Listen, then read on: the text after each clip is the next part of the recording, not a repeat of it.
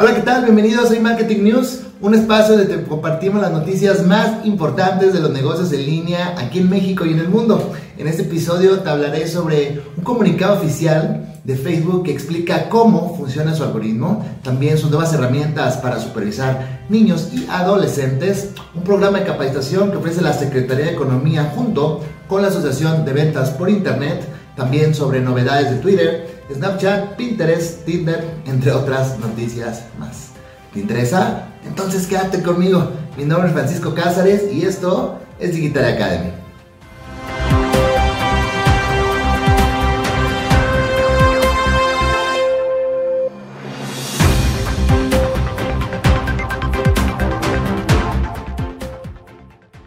Comencemos con las principales noticias sobre redes sociales. Facebook explica en un comunicado oficial cómo sus algoritmos predicen lo que queremos ver. Es que la red social cuenta con un algoritmo que tiene en cuenta miles de variables a la hora de ordenar el contenido que se muestra a todos nosotros los usuarios.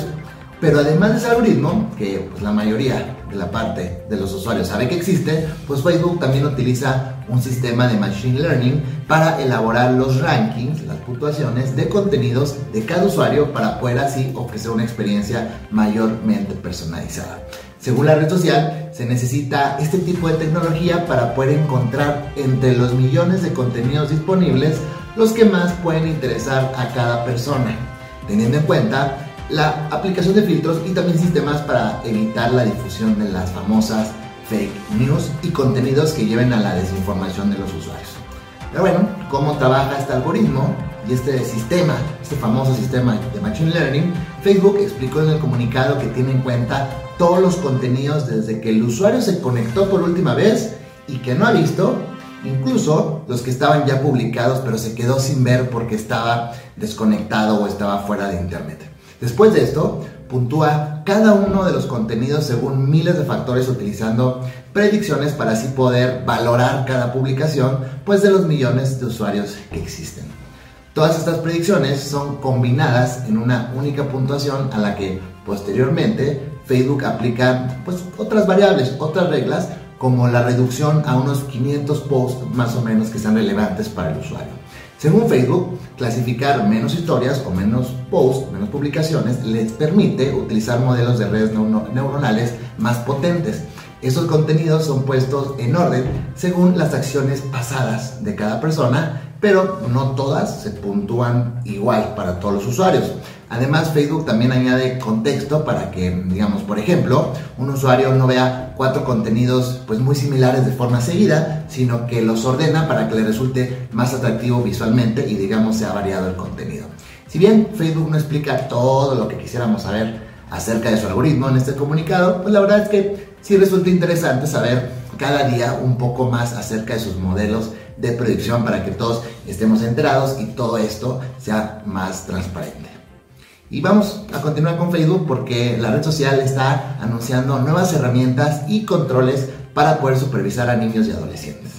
Y es que después de un perjudicial testimonio sobre el daño que hacen en sus plataformas a los niños, Facebook va a implementar varias herramientas y una de estas servirá para alentar a los adolescentes pues para que se tomen un break, un descanso cuando están en Instagram y otra también para avisar a los jóvenes si están viendo repetidamente algún contenido que pues no es propicio para su bienestar o no es propicio para su edad. La red social también planea introducir nuevos controles para adultos o adolescentes de forma opcional para que los padres de familia o los tutores de ellos puedan supervisar lo que los adolescentes o los niños están haciendo dentro de las redes sociales de Mark Zuckerberg. Estas iniciativas se producen después de que Facebook anunció a finales del, mes pasado que iba a poner en pausa un proyecto para crear Instagram exclusivamente para niños. Sin embargo, los críticos señalaron que el plan pues carece de detalles y dudan que las nuevas herramientas sean efectivas, por eso lo pausaron. Ahora, con los nuevos controles que fueron abordados este domingo por Nick Clegg, que es el vicepresidente de Asuntos Internacionales de Facebook y quien estuvo en varios programas de noticias en Estados Unidos donde fue interrogado por el uso de algoritmos de Facebook, así como el papel de la red social para propagar información falsa previo al asalto al Capitolio que ocurrió de algunos meses, precisamente el 6 de enero.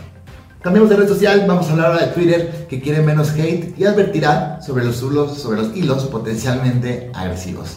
Esto a través de una nueva función, Heads Up, con la que avisará a los usuarios si están a punto de entrar a un hilo de tweets lleno de odio y agresividad. La empresa tecnológica está tratando de limitar las manifestaciones de odio muy populares en Twitter, ¿no? Y que por ello, pues está anunciando esta implementación que, por supuesto, en fase de pruebas ¿no? Como es costumbre. Así cuando un tuitero está a punto de participar en una conversación que se considere hostil, Twitter va a lanzar una notificación con una advertencia al respecto. Pero no solamente eso, una serie de consejos para incentivar una conversación sana y que esté llena de buena vibra, por así decirlo, como si se tratara de un moderador que está ahí al pendiente. Twitter lanzará mensajes como cuidémonos mutuamente, comunicar con respecto, hacer de Twitter un lugar mejor, pues a todas estas personas que quieran participar en conversaciones polémicas. La red social aseguró que en esta etapa de prueba tomarán en, en, cuenta tanto la conversación en sí como las relaciones existentes entre los usuarios, el emisor del mensaje y quien los contesta. E indicó que este es un trabajo que progresa en la medida que aprendamos mejor cómo apoyar una conversación más saludable. Ahora vayamos con Snapchat, que está incluyendo una herramienta sobre el peligro de las drogas. Muchas redes sociales haciendo conciencia, y es que Snap Inc. lanzó una funcionalidad para educar sobre los peligros de las drogas a los usuarios que buscan palabras claves sobre este asunto dentro de la aplicación y está trabajando en herramientas para que los padres ayuden a mantener seguros a los adolescentes. Esto fue directamente anunciado por la compañía. Y es que el anuncio pues, se está produciendo después de una alerta de seguridad pública emitida la semana pasada por la Administración de Control de Drogas en Estados Unidos, la famosa DEA, que advirtió de un aumento en las píldoras recetadas falsas que contienen fentanilo y metanfetamina y que se venden a menudeo en las redes sociales y sitios de comercio electrónico. Fíjense que Qué relevante. Snap, que sufrió una protesta en su sede este verano por parte de padres cuyos hijos habían muerto tras tomar píldoras adulteradas, dijo que en el último año aumentó el equipo que maneja las solicitudes para poder mejorar ellos mismos los tiempos de respuesta. También trabajó para mejorar sus capacidades de detección proactiva para eliminar los traficantes de droga que pudieran estar dentro de la plataforma. Y sostuvo que desarrolló una campaña publicitaria en video y un nuevo filtro para crear conciencia sobre los peligros del fentanilo que les platico y también pues las píldoras adulteradas. Qué peligroso esto en Estados Unidos. Cambiemos y ahora vayamos con Pinterest que está lanzando refugios para apoyar la salud mental.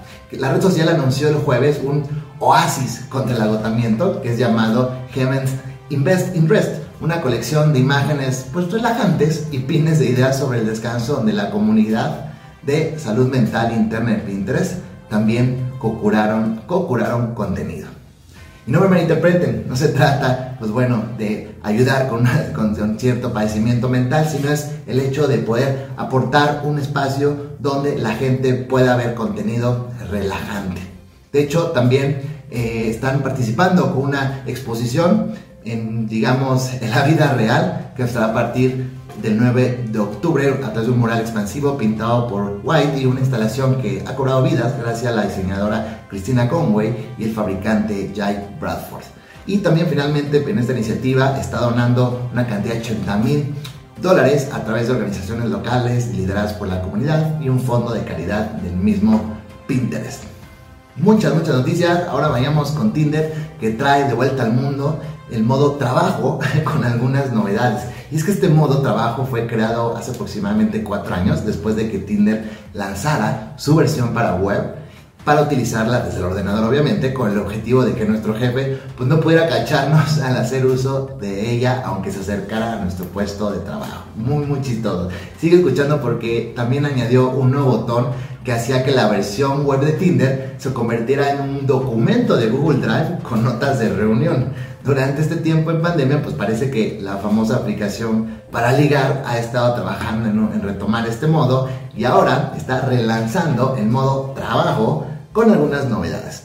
Entre ellas, hay que destacar que ahora es posible buscar matches y responder a mensajes eso sí, sin olvidar el principal objetivo que es el de poder ocultar la interfaz de Tinder en cualquier momento y de la manera más rápida posible pues, para que no nos cachen en el trabajo. Por lo tanto, ahora es posible que los usuarios se conecten a sus perfiles desde el ordenador de trabajo y respondan mensajes o busquen otras personas de interés pudiendo ocultar todo en cualquier momento si se acerca un compañero de trabajo o nuestro jefe.